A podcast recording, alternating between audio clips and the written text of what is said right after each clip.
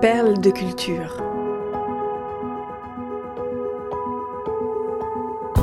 Découvrez comment les artistes trouvent l'inspiration dans leur propre vie pour créer des œuvres d'exception.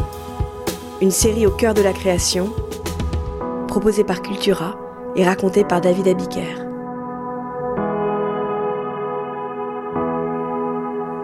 My Name Is par Eminem. Combien de personnes ont acheté le premier album du rappeur américain Eminem? Sans doute pas plus de 1000 curieux qui aujourd'hui se frottent les mains. La sortie le 12 novembre 1996 de Infinite passe largement sous les radars. La notoriété du disque franchit à peine les limites de Détroit, la ville du Michigan où vit le chanteur. Eminem est ignoré par les critiques, les stations de radio et l'industrie du disque. Certains DJ lui conseillent même de se mettre au rock'n'roll, une insulte. La rancœur suscitée par cette humiliation va servir de carburant au jeune Marshall Bruce Motherford. Il faut dire que le réservoir de haine d'Eminem est déjà bien rempli. Né le 17 octobre 1972 à Kansas City, dans le Missouri, il n'a pas deux mois quand son père abandonne le foyer. À l'école, il est constamment intimidé et brutalisé par d'autres élèves. À 8 ans, il se fait tabasser et passe même plusieurs jours dans le coma. Durant de nombreuses années, il ne cesse de déménager avant de s'installer avec sa mère, violente, dans un quartier noir difficile de Détroit. Les établissements scolaires changent, mais le refrain est le même. Le garçon joue toujours le rôle de bouc émissaire. C'est vers l'âge de 12 ans que son oncle Ronnie, le frère de sa mère, lui fait écouter le 45 tours Reckless, un single du rappeur Ice-T. C'est une révélation. Le hip-hop devient sa bouée de sauvetage durant cette jeunesse chaotique. Marshall noircit des pages de rimes entre deux petits boulots. Puis l'écriture est aussi le moyen de faire le deuil de Ronnie. Il a 19 ans quand son oncle adoré met fin à sa vie, d'un coup de fusil de chasse. Dans les battles de rap où il excelle, il adopte le pseudonyme d'Eminem, reprise des initiales M et M de son prénom et de son nom. En 1996, il se lance dans un disque en solo. C'est donc Infinite, et on connaît la suite. L'échec commercial de l'album nourrit chez le garçon de 24 ans une volonté farouche de prouver au milieu du hip-hop qu'il vaut mieux que ça. Les Blancs ne savent peut-être pas sauter, comme dirait Wesley Snipes, mais lui sait rapper, comme personne. Le talent du gamin est indéniable. En 1997, il termine deuxième au Rap Olympics, un concours annuel de jeunes rappeurs, et remporte le prix du Freestyle Performer of the Year. La cassette de ses exploits, baptisée des Slim Shady EP, circule dans le milieu. Par chance, un stagiaire d'Interscope, le label des célèbres rappeurs Tupac et Snoop Doggy Dogg, récupère la bande, qui finit par atterrir à Los Angeles sur la console de Dr. Dre. L'ex-leader du groupe californien NWA, l'artisan du son G-Funk si populaire au début des années 90, est le plus grand producteur de hip-hop au monde. Il a des oreilles en or et capte tout de suite le potentiel du freluquet de Motor City au flot rapide et virtuose. Après les assassinats de Tupac en 1996 et de Notorious Big en 1997, deux stars du rap de la côte Est et de la côte Ouest, la scène hip-hop se cherche une nouvelle icône la plume tranchante d'Eminem, associée à la science du beatmaker californien, donne naissance à un candidat redoutable, Slim Shady, alias Eminem. Eminem, qui aspirait à dos à devenir dessinateur de comics, est comme le docteur Banner, qui se métamorphose en Hulk quand la rage lui monte au nez. Seule différence, le rappeur, lui, ne se transforme pas en monstre vert quand il est en colère, mais prend les traits de Slim Shady, personnage peroxydé et agité, aux paroles acides. Son super pouvoir, la provocation. Son objectif, pulvériser le politiquement correct à coups de punchline. L'acte de naissance musicale de ce sulfureux personnage est le single My Name Is, qui surprend tout le monde le 25 janvier 1999.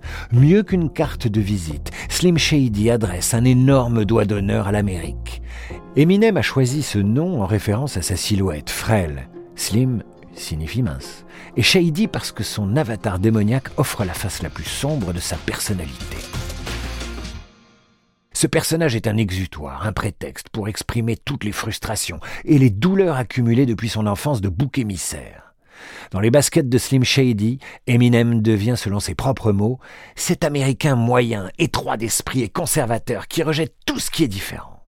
Il aime endosser ce rôle pour montrer aux gens à quel point ils sont ridicules et leur violence gratuite en crachant son venin au visage de la société américaine et de l'industrie musicale, puis en insultant les Spice Girls, l'école, Pamela Anderson et même sa toxico de maman, Eminem trouve une nouvelle inspiration.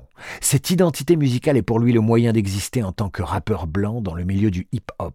Sa carrière est lancée.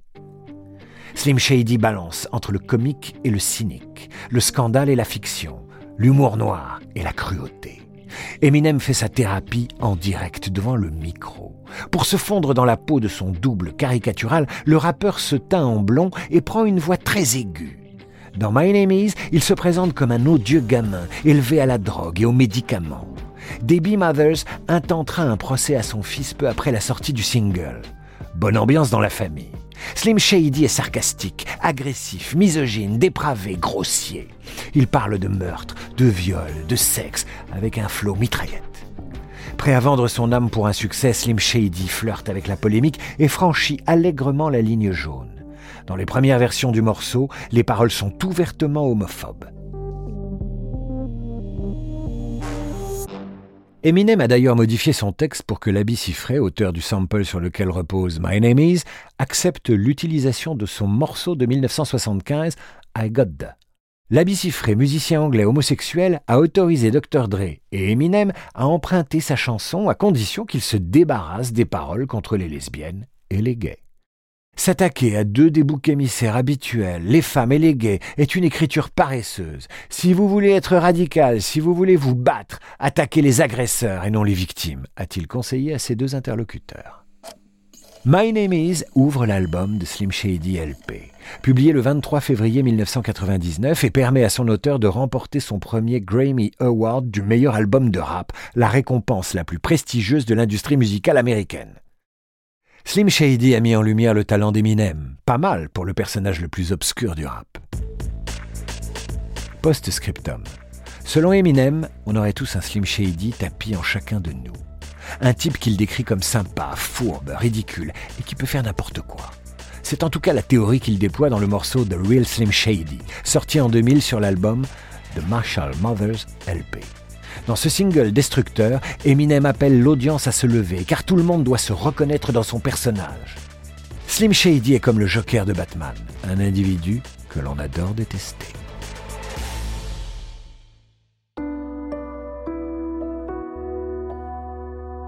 Perle de culture est un podcast Cultura produit par Création Collective. Texte de Julien Bordier, raconté par David Abiker.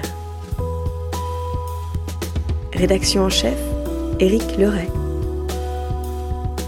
Curation, Frédéric Benaïm. Réalisation, Léo Gagnon. Générique, Alto Music. Naming et création graphique, St. John's.